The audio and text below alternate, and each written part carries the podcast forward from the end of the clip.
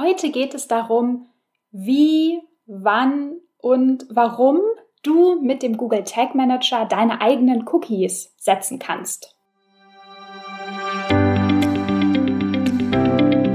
Ich bin Maria-Lena Matysek, Analytics-Freak und Gründerin vom Analytics Boost Camp.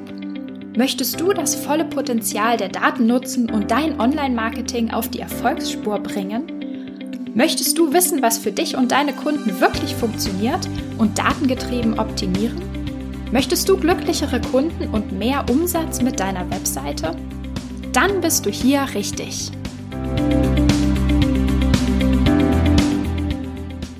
Hallo und herzlich willkommen zu einer neuen Episode der Analytics-Sprechstunde. Heute gibt es eine Geek Edition. Äh, mir ist gerade der Gedanke gekommen, ich müsste mal noch so ein, äh, ein neues Intro nur für die Geek Edition aufnehmen, wo so eine krasse Elektro-Stimme sagt Geek Edition oder so, damit es noch extra, extra geekig rüberkommt. Mal schauen, ob ich das mache. Ja, also den Anstoß ähm, für das Thema dieser Episode heute hat mir tatsächlich ein Teilnehmer an meinem Webinar gestern gegeben. Also vielen Dank nochmal für die Frage. Und zwar hatte ich in dem Webinar mein eigenes ähm, Google Tag Manager Setup gezeigt und ähm, ja, bin so ein bisschen durchgegangen, wie der Aufbau ist und äh, was man alles so machen kann. Und ihm ist aufgefallen, dass ich eine Ausnahme für fast alle meine Tags oder für viele meine Tags definiert habe. Ähm, also kleine, kleine, wie sagt man, kleiner Einschub, kleiner Exkurs. Ähm, Im Google Tag Manager ähm, kannst du ja immer definieren, wann genau ein Tag auslösen soll. Und du kannst auch eine Ausnahme definieren, wann genau ein Tag nicht feuern soll. Und meine Ausnahme lautet, oder eine Ausnahme, die äh, unter viele Tags oder für viele Tags gilt, lautet, bitte nicht tracken, wenn du, also wenn der Google Tag Manager ein Cookie mit dem Namen Team im Browser findet. Und darum soll es heute gehen. Ich will dir so ein bisschen erklären, ähm, why? Also warum sollte man das tun? In welchen Use Cases macht das Sinn? Und wie funktioniert das im Google Tag Manager? Erstmal, worum geht's? Was soll das Ganze? Also wozu habe ich ein Cookie, das Team heißt? Ähm, also, wir wollen ja mit Analytics möglichst eine möglichst reale Abbildung ähm, der Webseitenbesucher und der Customer Journey auf der Webseite haben. Das bedeutet, dass du dich selbst natürlich nicht mittracken möchtest. Also du bist kein echter Nutzer. Ähm, uns interessiert nicht, was wir selbst auf unseren Webseiten machen. Das verzerrt uns am Ende nur die Daten. Das heißt, ähm, es wäre optimal, sich selbst, also die Daten, die man selbst produziert, rauszufiltern ähm, oder erst gar nicht mitzutracken oder vielleicht sogar in eine Test-Property, also separat zu tracken, einfach von den echten Daten zu separieren.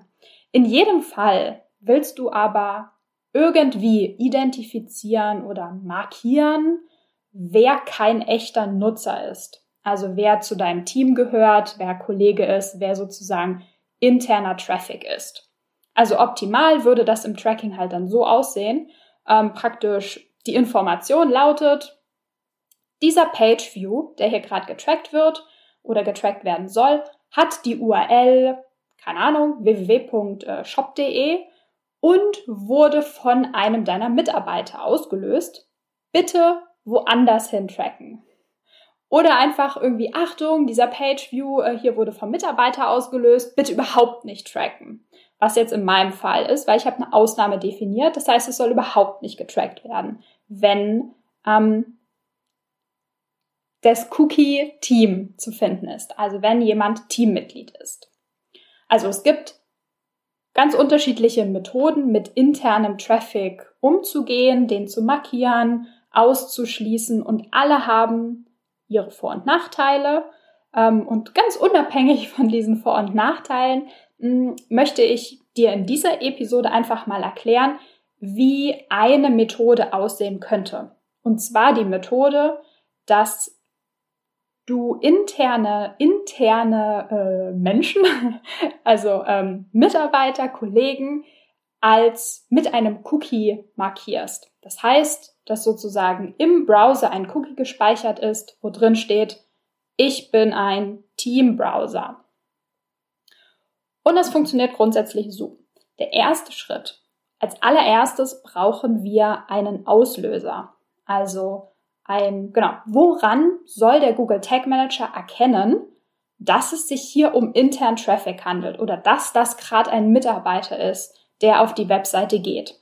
Es gibt mehrere Möglichkeiten, sich das zu überlegen. In meinem Fall mache ich das über einen Parameter in der URL.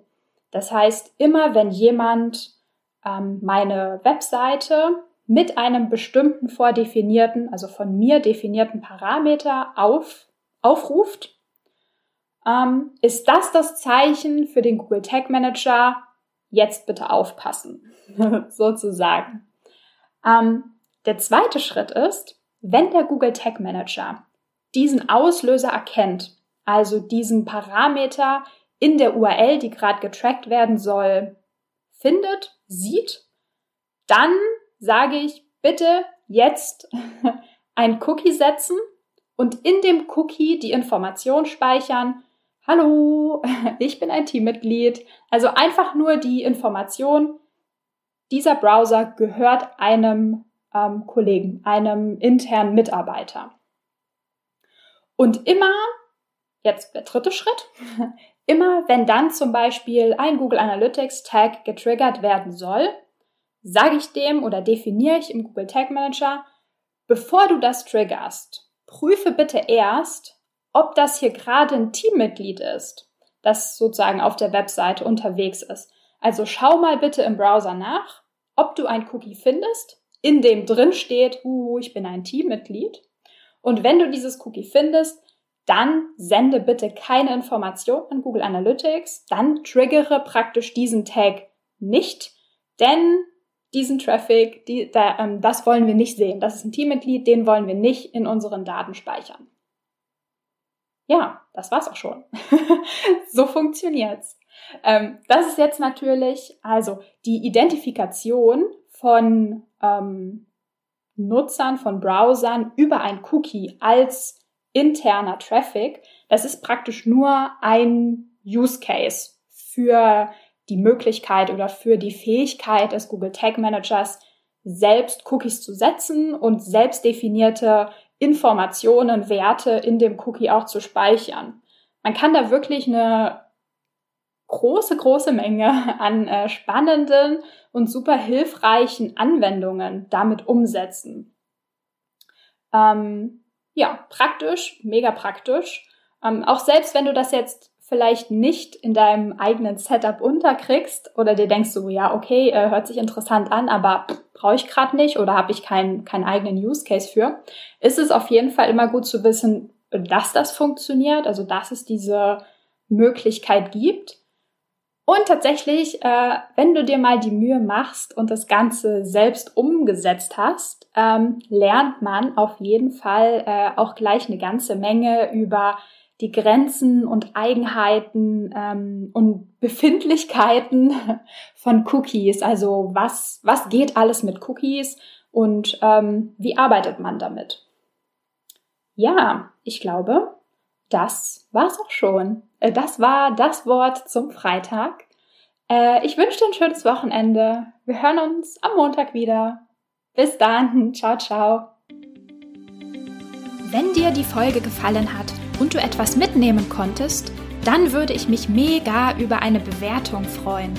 Abonniere den Podcast, teile ihn mit Freunden und Kollegen und wenn du selbst eine Frage hast, die ich dir in der Analytics-Sprechstunde beantworten kann, dann schreib sie mir auf jeden Fall per Mail an maria.analyticsfreak.com, auf Facebook oder über LinkedIn.